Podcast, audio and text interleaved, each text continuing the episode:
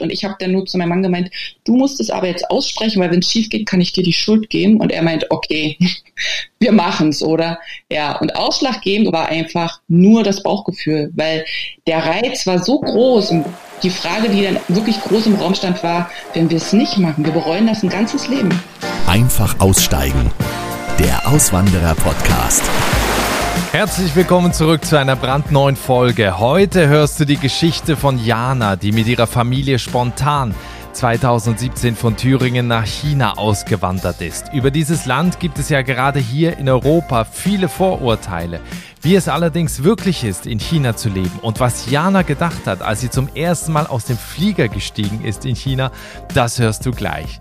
Jetzt erzähle ich dir aber einmal noch kurz, was du gewinnen kannst, denn zum ersten Mal machen wir hier im Podcast ein Gewinnspiel. Hoffentlich hast du die Spezialfolge von letzter Woche zum Thema Umziehen ins Ausland mit dem Umzugs- und Einlageexperten Michel Galka gehört. Michel arbeitet ja für das Self-Storage-Unternehmen Lagerbox und dort kannst du eben die Dinge, die du nicht ins Ausland mitnehmen willst oder für die du zu Hause gar keinen Platz hast, einfach und sicher einlagern. Und am Ende des Gesprächs, wenn du das gehört hast, habe ich Michel damit eine Frage überrumpelt, ob wir nicht eine Lagerbox verschenken können. Und weil er natürlich in so einer Situation nicht Nein sagen kann, dürfen wir das jetzt tun. Und zwar eine 6 Quadratmeter große Lagerbox für ein Jahr. Da passt der Inhalt einer 55 bis 60 Quadratmeter Wohnung rein. Und du kannst diese 6 Quadratmeter Box jetzt folgendermaßen gewinnen.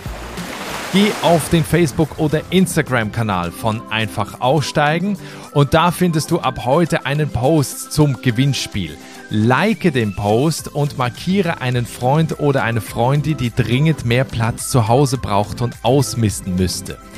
Das ist schon alles. Damit bist du im Lostopf. Also nochmal, du gehst jetzt auf den Facebook- oder Instagram-Kanal von Einfach Aussteigen. Da findest du ein Posting zum Gewinnspiel, wo wir die 6 Quadratmeter Box für ein Jahr verschenken. Diesen Post likest du, markierst einen Freund oder eine Freundin, die dringend mehr Platz zu Hause braucht und ausmisten müsste. Ich kenne da schon ein paar. Und dann bist du mit dem Lostopf und kannst gewinnen. Also mach mit, es lohnt sich auf jeden Fall. Mein Podcast die Volksrepublik China ist mit mehr als 1,4 Milliarden Einwohnern das bevölkerungsreichste Land der Welt. Das heißt also, fast jeder fünfte Mensch weltweit stammt aus China. Das Land ist reich an Kultur, Tradition und Geschichte. Alles ist dort anders, als wir es in Europa kennen. Und für Auswanderer ist es deshalb ein großer Schritt, nach China zu gehen. Nicht nur alleine wegen der kulturellen Herausforderungen, sondern vor allen Dingen auch wegen der Sprachbarriere. Jana Ludolf ist 42 Jahre alt und 2017 mit ihrem Mann und den beiden Kindern spontan von Deutschland nach China ausgewandert. Die vier leben heute in Suzhou westlich von Shanghai. Wie leicht oder auch wie schwer Jana mit ihren Kindern dieser Schritt nach China gefallen ist, wie groß die Unterschiede im Alltag sind und vor allen Dingen, wie sie das Land von innen beurteilt und eben nicht wie wir von außen. Auch darüber sprechen wir jetzt. Herzlich willkommen im Podcast. Viele Grüße nach China. Hallo Jana. Hallo Nikolas, herzlichen Dank für die Einladung. Ja, danke dir fürs Dabeisein. Jana, wenn du bei dir aus dem Fenster schaust, da wo du bist, was siehst du da? Im Moment sehe ich nur eine Häuserwand, weil ich im Compound wohne und da gegenüber das andere Haus ist. Aber wenn ich aus dem Compound rausgehe, dann sehe ich den großen Chinchilek-See. Du wohnst in Suzhou, damit man da so eine kleine Vorstellung hat. Äh, die Stadt ist in der Nähe von Shanghai, hat 10 Millionen Einwohner, hat ganz viele Kanäle, wird auch das Venedig des Ostens genannt. Wenn du jetzt aber jemandem den Ort beschreiben musst, wie erklärst du das genau, wie das da ist, wo du lebst? Ich sage immer, ich wohne in Suzhou, in einem kleinen Ort, in einem Village sozusagen, von ein paar Millionen Einwohnern.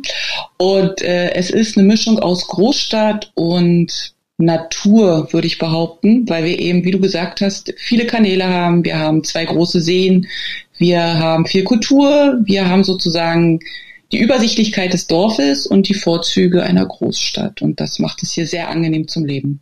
Ja, das Spannende ist, ähm, eure Auswanderung beginnt ja 2016 schon, denn dein Mann hat von seinem Arbeitgeber ein Angebot bekommen, nach China zu gehen. Als dein Mann dir das erste Mal davon erzählt hat, was ist dir da durch den Kopf geschossen?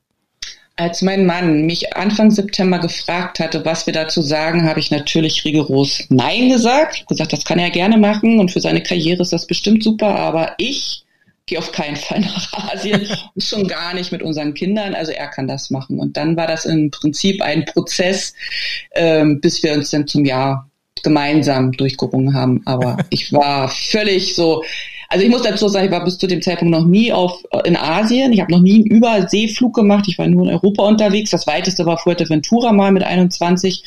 Und deswegen war für mich das so, ich fliege niemals ans andere Ende der Welt und lebe da auch noch. Nee, bin ich verrückt.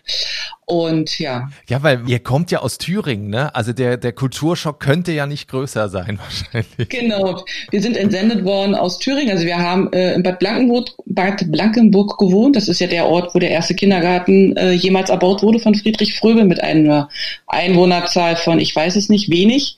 Und als wir dann das erste Mal hier waren, da war schon oh, verrückt. Also es ist, ja, wenn man sich auch überlegt, Deutschland passt 28 Mal in China rein. Mhm. Kann man sich auch vorstellen, wie oft dann Bad Blankenburg da drin vorkommt.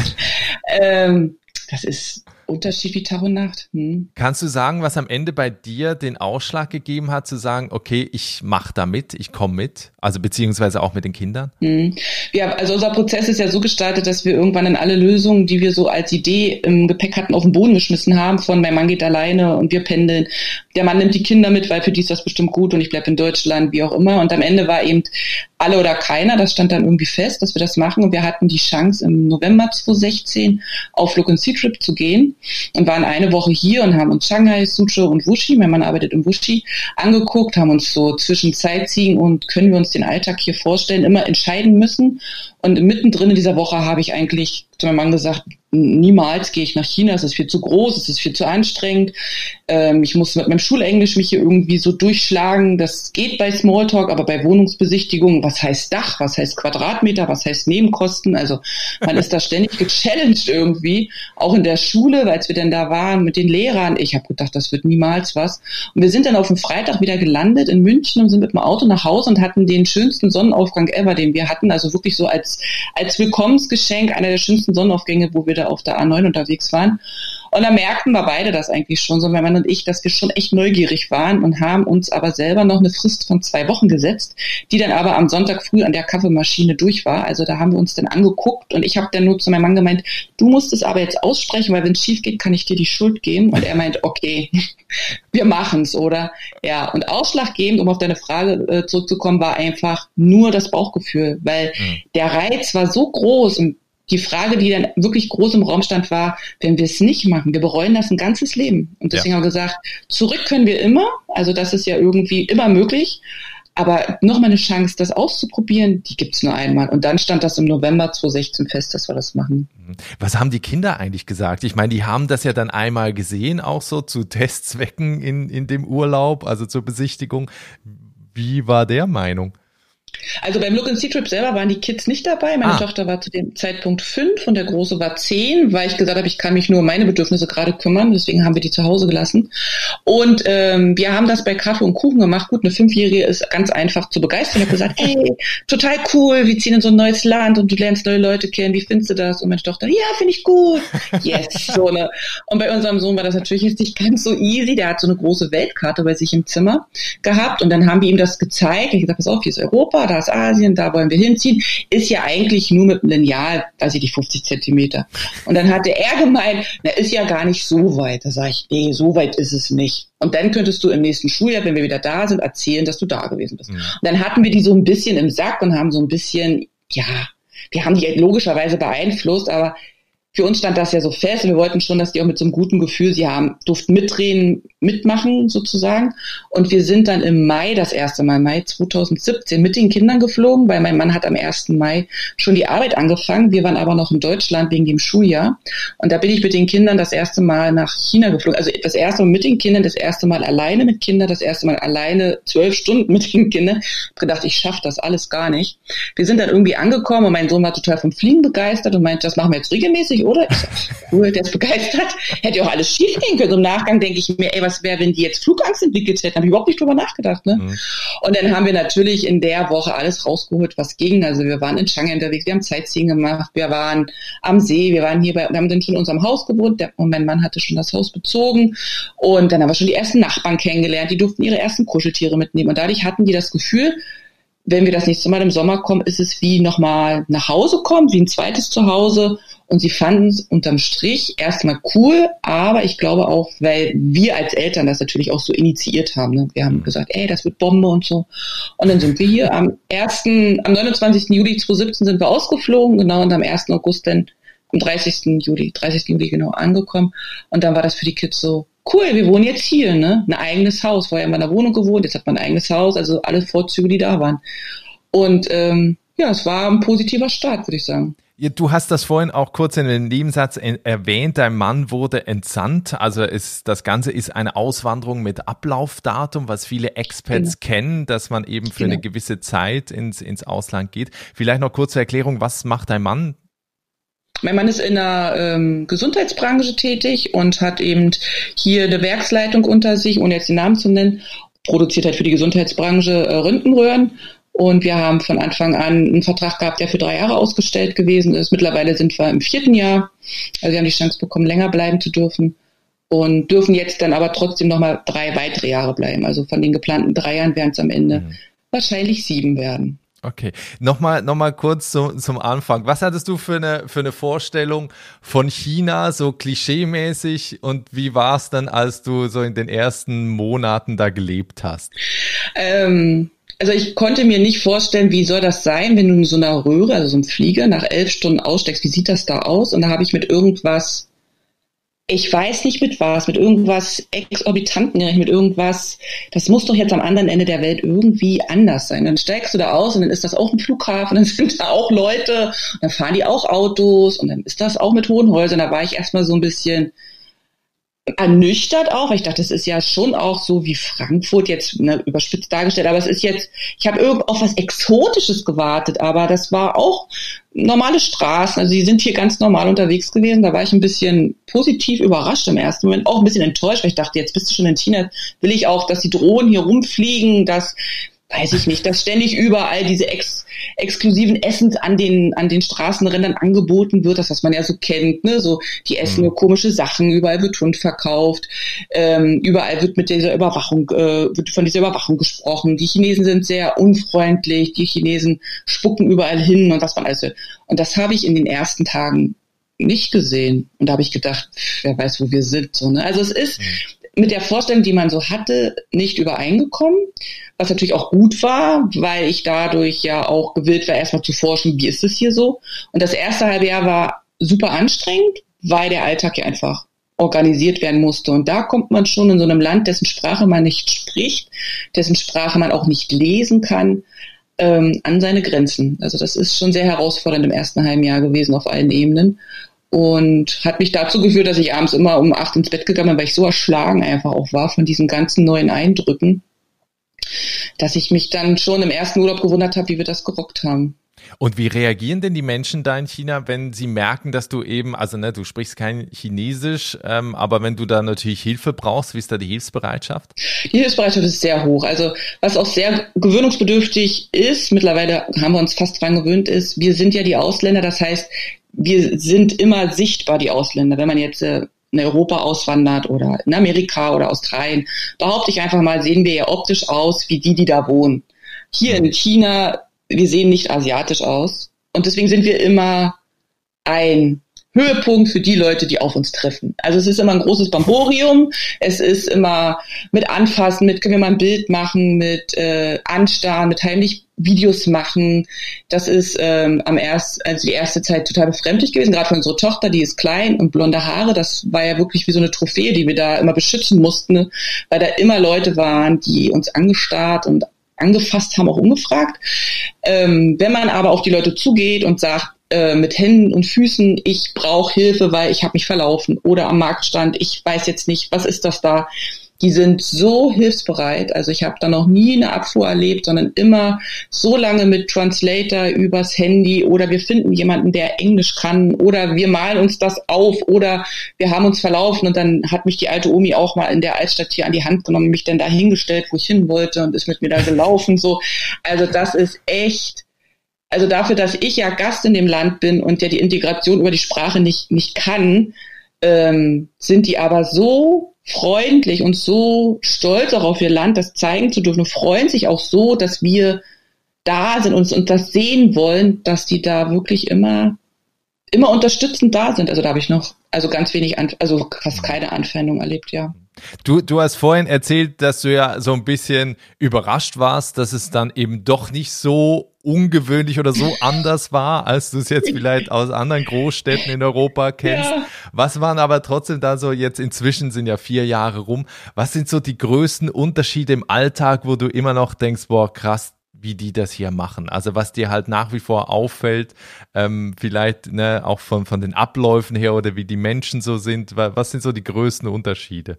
Also ein großer Unterschied ist definitiv, dass wir alles übers Handy machen. Wir bezahlen übers Handy, wir bestellen übers Handy, wir wir, wir bestellen Karten, wir machen, machen alles mit diesem. Also ohne Handy ist man hier so aufgeschmissen. Also Handy ist lebens, lebensnotwendig. Also da überlege ich jedes Mal wieder, was man alles mit so einem Handy machen kann. Das ist verrückt einfach.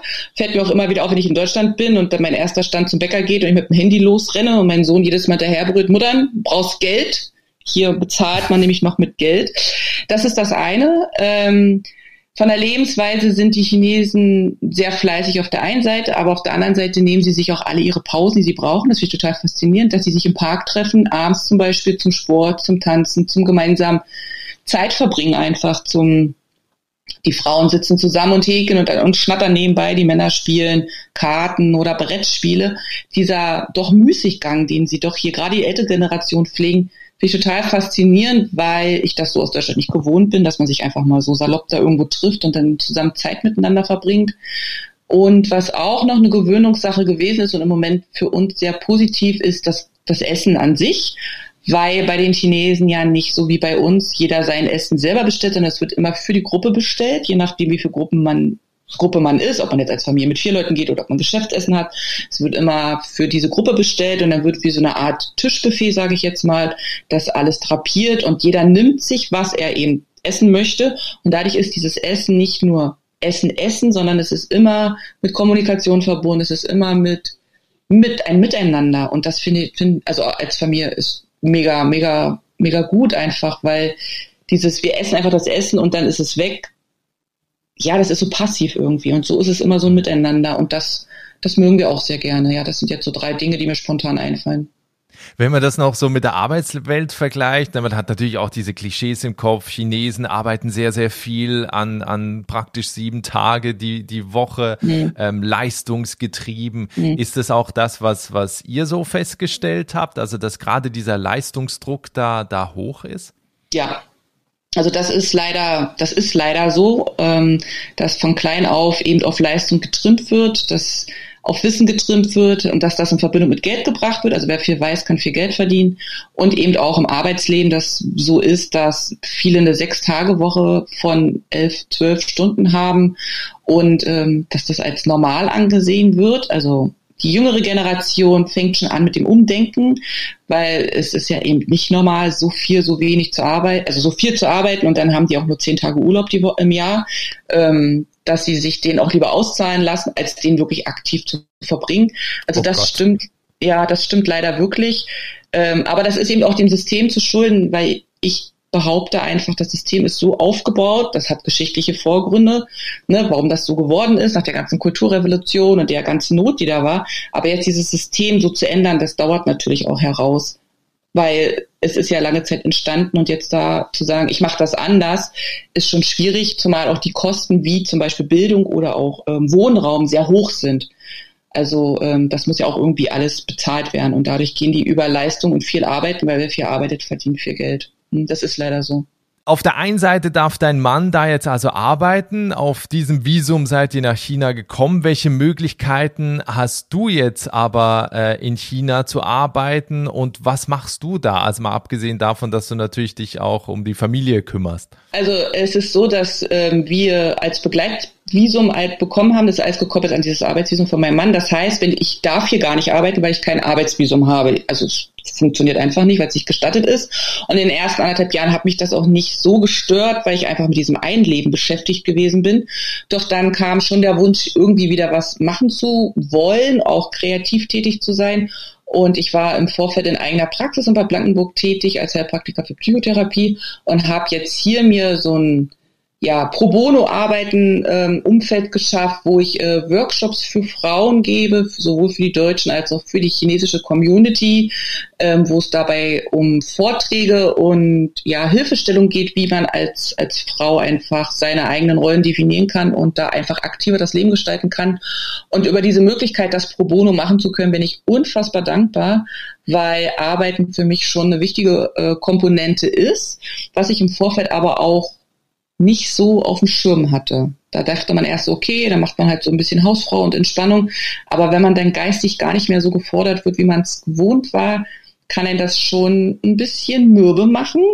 Und genau, und jetzt äh, habe ich, wie gesagt, diese Möglichkeit, das jetzt hier zu tun und bin sehr dankbar darüber, das jetzt tun dürfen zu können bei den Kids, wie haben die sich jetzt, gerade wenn es jetzt, also die werden ja wahrscheinlich auf eine internationale Schule gehen, ähm, yeah. aber wie haben die sich eingelebt jetzt gerade auch mit Freunden und diesem neuen Umfeld, mhm. was natürlich komplett anders ist? Also am Anfang war das schon sehr schwierig. Unsere Tochter wurde hier eingeschult. Beide gehen, wie du gesagt hast, auf eine internationale Schule. Meine Tochter hatte das Glück, dass wir auf eine Schule gelandet sind, wo auch für die ersten vier Jahre ein German Department angeboten wurde. Das heißt, äh, Mathe und Deutsch in Deutsch und nur die Nebenfächer in Englisch, das wir dann auch gewählt haben. Ähm, am Anfang stand natürlich die Sprache an, an oberster Stelle, was eine große Schwierigkeit war, weil beide gar kein Englisch konnten und kein Chinesisch konnten und ähm, war sehr frustrierend und anstrengend im ersten halben Jahr, sich da überhaupt einzugewöhnen. Also ach, da dann auch Freunde zu finden, mit denen man sich so nicht unterhalten kann, ach, das war alles ein bisschen bisschen schwierig. Wir haben festgestellt, im ersten Urlaub, den wir gemacht haben, das war Weihnachten von 2017 auf 2018, sind wir nach Australien geflogen dass die Kinder da fließend Englisch gesprochen haben, ohne das so zu realisieren. Das finde ich ganz spannend, dass Kinder das so können, ohne drüber nachzudenken und für sich den Mehrwert erkannt haben. Ah, okay, wenn ich die Sprache jetzt hier richtig gut kann, kann ich ja auch mit ganz anderen Leuten in Kontakt treten. Und das war so der Knackpunkt, wo es dann echt Peng gemacht hat. Und mittlerweile sprechen beide fließend Englisch, also besser wie ich. Meine Tochter äh, versteht fast fließend Chinesisch. Beim Sprechen ist sie noch ein bisschen unsicher, aber sie versteht viel, ohne dass ihr das bewusst ist. Und dadurch sind, ist die Integration mit Freunden aus anderen Nationalitäten total einfach. Also unsere Kinder sind international auch aufgestellt. Also die haben da von, ach, weiß ich nicht, ganz verschieden einfach. Wir wohnen auch in einem Compound, wo viele verschiedene Nationalitäten vertreten sind und sind da völlig offen und neugierig und völlig zwanglos, weil diese Sprachbarriere, die ich zum Beispiel hatte am Anfang, die ist ja gar nicht da. Und das ist natürlich ein riesen Mehrwert und dadurch läuft es für die einfach wie geschmiert, würde ich sagen wenn wir, wir, also wir haben jetzt natürlich so ein bisschen auch über Klischees gesprochen, ne? also auch gerade so der Arbeitswelt, so dieses Fleißige, dieses Erfolgsorientierte. Auf der anderen Seite ist ja immer wieder ein Thema der Überwachungsstaat, diese mhm. Kontrolle, dieser politische Einfluss auch in dein Leben. Wie nimmst du das wahr? Wo fällt dir das auf? Fällt dir das überhaupt auf? Ist das ein Thema? Also das war natürlich ein Thema, als es darum ging, gehen wir nach China oder gehen wir nicht nach China? Und als wir dann auf den ersten Flug waren, hat man das schon gemerkt. Also da wird neben dem Pass der Fingerdruck und die Augen ihres gescannt beim Einreisen. Ne? Also da war dir schon klar, okay, ab sofort weiß ja jeder, wo ich mich befinde. Und das ist im ersten Moment echt komisch, unangenehm, weil man das ja aus Deutschland so gar nicht kannte. Mittlerweile, nach vier Jahren, fällt es mir nicht mehr auf, dass es so ist. Und ich muss sagen, dass für mich der Sicherheitsstandard, der daraus entsteht, der Mehrwert ist. Also wenn ich meinen Sohn, mittlerweile ist der 15, wenn der hier alleine unterwegs ist, habe ich überhaupt gar keine Angst, dass da irgendwas passiert. Weil wenn was passiert, da gibt so viele Kameras, das, ist so schnell, dass, dass sie den finden. Das ist, gibt mir Sicherheit als Mutter zu sagen, das ist so. Oder auch jetzt im, ohne jetzt das Thema näher auszubreiten, aber wenn wir uns das große C angucken, bei uns ist es so, dass wir über unsere Handynummer getrackt werden. Das heißt, wenn wir uns irgendwo bewegen, wie jetzt in Urlaub, wir reisen ein in eine andere Region oder eine andere Provinz oder wir gehen in eine andere Mall, müssen wir uns einen Code vorzeigen. Das heißt, unsere äh, Telefonnummer wird getrackt und es wird nachgewiesen, dass wir in keiner gefährlichen Region gewesen sind. Ja, ist Überwachung. Auf der anderen Seite ist das der Grund, warum wir hier eben uns so frei bewegen können, weil die, die eben in solchen Regionen gewesen sind, sofort zur Seite genommen werden. Mhm. Und deswegen fühle ich mich hier sicher also ich weiß um die Überwachung, ich weiß, dass die, wenn ich hier irgendwann mal ausreise, mir wahrscheinlich eine Route von all den Ortschaften geben können, wo ich jemals gewesen bin. Aber der Sicherheitsfaktor, der damit verbunden ist, gleicht es definitiv für uns wieder aus. Aber dass das jetzt irgendwie Eingriffe auch in dein Leben bedeutet oder dass E-Mails mitgelesen werden und so weiter, hast, äh, fällt dir das auf oder nutzt du halt jetzt einfach den Vorteil dieses, dieses Sicherheit äh, oder beziehungsweise den Vorteil der Sicherheit, der dir dadurch geboten wird? Hm. Also, dass sie das machen, definitiv. Also, wenn wir mit Deutschland Skypen oder FaceTime oder was man dann nimmt, da ist immer nach 50 Minuten so ein Break drin, wo ich mal sage, okay, der Übersetzer ist jetzt gerade überfordert, da muss jetzt ein neuer ran oder so. Es ist eben auch so, dass zu bestimmten Zeiten das Internet nicht funktioniert. Jetzt haben wir ja gerade hier 100 Jahre ähm, kommunistische Partei in Deutsch, äh, in China. Oder wenn jetzt andere Feiertage sind, dann funktioniert das Internet nicht, dann sind bestimmte Internetseiten auch gesperrt. Oder wenn wir das chinesische Fernsehen haben und dann wird da irgendwas gesprochen, was gegen China ist, dann kommt immer, äh, warten Sie einen Moment, das Programm wird gleich fortgeführt, wo uns klar ist, da hat, das ist so. Und ich glaube, wenn man nach China kommt, muss man sich einfach darauf einstellen, dass das so ist oder man lässt es einfach. Und mittlerweile ist es so, das ist unser neues Normal. Und so wie du gesagt hast, der Sicherheitsstandard hängt halt oben drüber, weil ganz ehrlich, wie wichtig bin ich, dass die meine E-Mails lesen und die abheften und sich drei Jahre später nochmal angucken. Mhm. Also, ne, die machen da ihre Checks, ob da alles gut ist und dann ist das so. Und für uns selber, wir empfinden das jetzt nicht als, ja, ist halt blöd, aber es ist eben der, ja, wir wussten das ja, als wir gekommen sind. Weißt du, also das ist halt so eine Geschichte, viele sagen Vorfeld, würde ich nie hingehen, aber wenn man denn da ist und die Vorzüge daraus hat, kann man ja immer noch abwägen. Und wenn es uns jetzt total gestört hätte, wären wir halt wieder gegangen, hätten wir nach einem halben Jahr gesagt, nee, wollen wir nicht. Mhm. Aber der Mehrwert ist einfach höher für uns, als dass ich denke, dass die da jetzt, weiß ich nicht, mir auf der Spur sind oder so. Du hast vorhin noch die Lebenshaltungskosten erwähnt, dass das Leben halt da, also gerade wahrscheinlich was auch Miete angeht, in den, in den Städten relativ teuer ist. Wenn du uns da so ein bisschen mitnimmst, ähm, was sind so die Spendings im Monat im Vergleich jetzt auch so zu, zu Deutschland? Also wie viel müsste man in, in China oder jetzt gerade auch in Shu, äh, Suzhou ähm, verdienen, damit man so einen guten Standard hat? Ja, es ist ja ziemlich schwierig, nach China auszuwandern, so ohne, ohne Arbeit oder so. Meistens macht man das ja mit zum Arbeitgeber, weil China ja das schon auch wieder sehr kontrolliert die Leute reinlässt. Ähm, die Mieten sind sehr hoch, also es ist schon für so eine für so eine Wohnung, ach, ich habe da jetzt keine Quadratmeterzahl, aber man muss schon so mit 3000 Euro Miete einfach rechnen, wenn man eine große Wohnung haben will. Und man muss halt dann im Vergleich dazu eben auch gut verdienen. Der Chinese selber verdient jetzt äh, also von unseren Hauptgehältern, die man mal so nimmt, was ist so ein Hauptgehalt in Deutschland? Ich habe da gar keine Ahnung mehr, zweieinhalbtausend Euro vielleicht brutto oder netto, muss man die Hälfte ungefähr nehmen, was der Chinese hier verdient.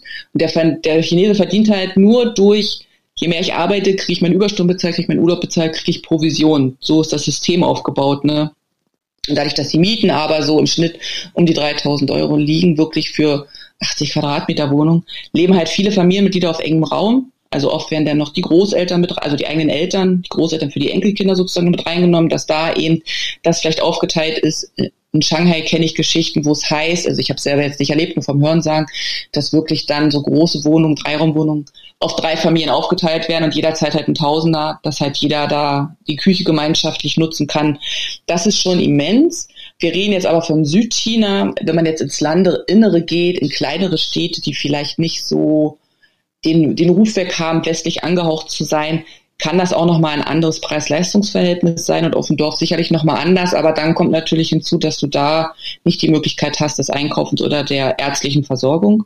Bei den Lebensmittelkosten ist es so, wenn du hier lebst und du kaufst in diesen chinesischen Läden ein, du gehst auf die chinesischen Märkte, in die chinesischen Supermärkte, ist es echt günstig. Also das ist wirklich so vergleichbar mit einem deutschen Lidl, würde ich jetzt mal so sagen. Also so, dass jeder sich das leisten kann. Märkte sind noch günstiger. Also da kriegst du ja selbstgemachte Nudeln für, für ein paar Pfennige, sage ich jetzt mal, oder Obst und Gemüse. Was richtig teuer ist, sind die Exper Exportprodukte. Also wenn du wirklich sagst, du willst jetzt hier als Deutsche deutsches Brot und deutsche Produkte, das kostet richtig Geld. Also bist du bei so einem normalen Mischbrot bei 5 Euro dabei und die Nutella kostet 8 Euro und die Pasta kostet dann eben auch 3 Euro. Puddingpulver zum Beispiel ist hier total rar. Und wenn du da mal ein Päckchen, also ich weiß, dass es bei uns in, in, im Rewe oder so, also in Deutschland, vier Stück für unter einen Euro, glaube ich, kriegst und hier kostet ein Päckchen 2,50 Euro.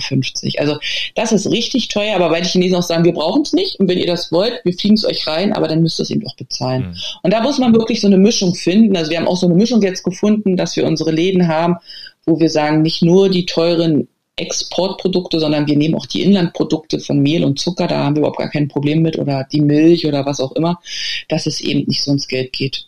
Aber das muss man sich im Vorfeld eben ja, das kann man sich im Vorfeld auch nicht überlegen, fällt mir gerade ein, weil das stellt sich auch erst fest, wenn du hier bist. Dass man eben doch mal Deutsch essen möchte, dass man eben nicht nur Chinesisch essen möchte. Und da muss man sich überlegen, bin ich bereit, das auch zu bezahlen oder eben nicht. Mal eine schöne Tiefkühlpizza von einem der bekannten Hersteller.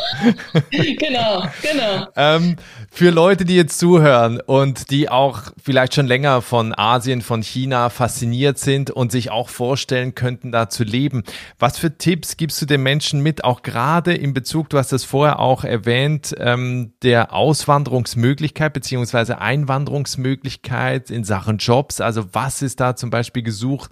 Wo habe ich da einfache Einstiegschancen, um auch im Land bleiben zu können? Oder welche Möglichkeiten habe ich überhaupt? Hm.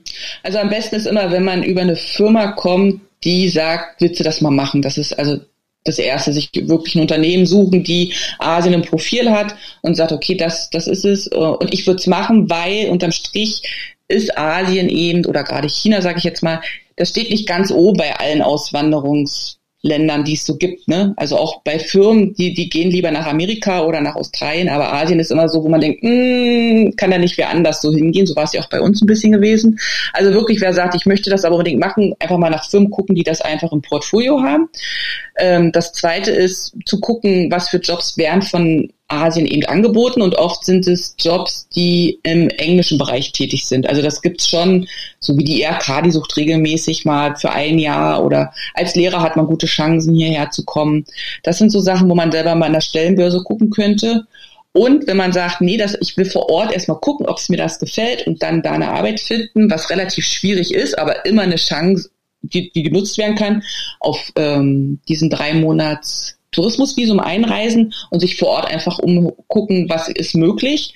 Den einfach auch dann die Arbeitgeber, die man denn da gefunden hat, meistens sind sie großen Firmen, die Möglichkeit geben, also wirklich Bewerbung dabei haben. Meistens muss man dann nochmal ausreisen, weil die ja dann, dann den ganzen Auswahlverfahren und die ganzen Unterlagen zusammenstellen. Aber dann hat man zumindestens vor Ort gesehen, wo, wo würde ich wohnen wollen, welcher Arbeitgeber würde für mich in Frage kommen und würde dann bei der Einreise eben genau die Unterlagen haben, die man braucht. Aber es ist eben nicht möglich, nach China einzureisen und zu sagen, ich gucke mal. Also das, das, da ist das Regular einfach von China so, so krass begrenzt. Die Möglichkeit besteht einfach nicht. Also muss man sich im Vorfeld schon überlegen, wenn ich das will, welche Stadt, welche Arbeitgeber habe ich und dann über die drei verschiedenen Möglichkeiten einfach zu gucken, ins Land zu kommen. Mhm. Ja, ein Tipp ist noch die äh, Handelskammern. Also gibt's ja auch genau. äh, äh, deutsche quasi und natürlich die chinesische, also die Außenhandelskammer, mhm. äh, wo auch immer wieder genau. Jobs angeboten werden oder wo sich Firmen auch vorstellen, die die Mitarbeiter suchen. Also das für jemand, genau. der das da auch noch sucht. Wenn wir perspektivisch ein bisschen äh, in die in die Zukunft blicken zum zum Ende hin, ähm, eure Zeit läuft in, in drei Jahren ab. Normalerweise frage ich immer, was, äh, wie sieht euer Leben aus, wenn wir in zwei Jahren nochmal sprechen? Bei dir würde ich jetzt mal fragen, in drei Jahren geht's dann wieder nach Deutschland zurück? Nach sieben Jahren China? Kannst du dir das vorstellen? Also auch wenn jetzt Familie und Freunde zuhören, also ich, wir können es uns nicht vorstellen, nach Deutschland zurück, weil wir einfach durch dieses Projekt, sage ich jetzt mal, gesehen haben, wie groß und wie wunderschön die Welt ist und wie viele Möglichkeiten einfach bestehen, wenn man sich traut zu springen. Das ist das Erste. Und ähm, das Zweite ist, unser Sehnsuchts- und Herzenland ist Australien. Wir waren jetzt schon ganz oft da. Mein Mann war da als junger Mann für ein Jahr als Backpacker unterwegs. Und das ist eigentlich der Nordstern. Okay. Da, da bin ich sehr gespannt. Ja, also wie gesagt, in zwei Jahren können wir uns gerne mal sprechen, weil da geht's ja los mit, was machen wir denn 2024? Da müssen wir ja mal so ein bisschen in eine Pushen kommen. Und dann, ich kann es dir nicht sagen, wirklich nicht. Also wenn es Deutschland dann wird, dann ist es so und dann freuen wir uns auch drauf. Aber wenn wir eine andere Möglichkeit bekommen, eine andere Chance, nochmal was anderes sehen zu können, ergreifen wir die. Und wenn es Australien ist, sofort. Super, ich bin sehr gespannt. Ich bedanke mich für dieses interessante Gespräch rund um China, was auf jeden Fall ein paar interessante Einblicke gegeben hat für diejenigen, die sich auch vorstellen können, nach Asien oder eben dann nach äh, China auszuwandern. Ich wünsche euch alles Gute und freue mich, ja, wenn wir uns dann spätestens in zwei oder drei Jahren widersprechen und dann gucken, wo ihr dann seid. Ja, ich danke für die Möglichkeit, da ein bisschen drüber reden zu dürfen und hoffe, dass da ein paar ja, Infos oder Ideen oder Inspirationen dabei gewesen sind, so ein bisschen mal nach Asien zu schielen und in zwei Jahren treffen wir uns und wir reden, wo es hingeht. Das war das Gespräch mit Jana Ludolf, die 2017 mit ihrer Familie nach China ausgewandert ist. Wenn du einmal schauen willst, wie es aussieht, da wo Jana lebt, dann komm auf den Instagram-Kanal von Einfach Aussteigen. Da gibt es viele tolle Fotos und noch mehr Infos zu Jana und ihrem Leben in China. So viel für heute. Wenn du jetzt noch weiterhören möchtest, dann schau unbedingt auch ins reichhaltige Podcast-Archiv von Einfach Aussteigen. Da empfehle ich dir heute als Kontrast die Folge mit dem ehemaligen Schweizer Banker Roland, der ausgestiegen ist und heute mit seiner Familie in Irland lebt und ein Gästehaus betreibt. Wir hören uns also entweder jetzt gleich oder dann in der nächsten Woche mit einer neuen Folge. Bis dahin, ich freue mich auf dich. Ciao.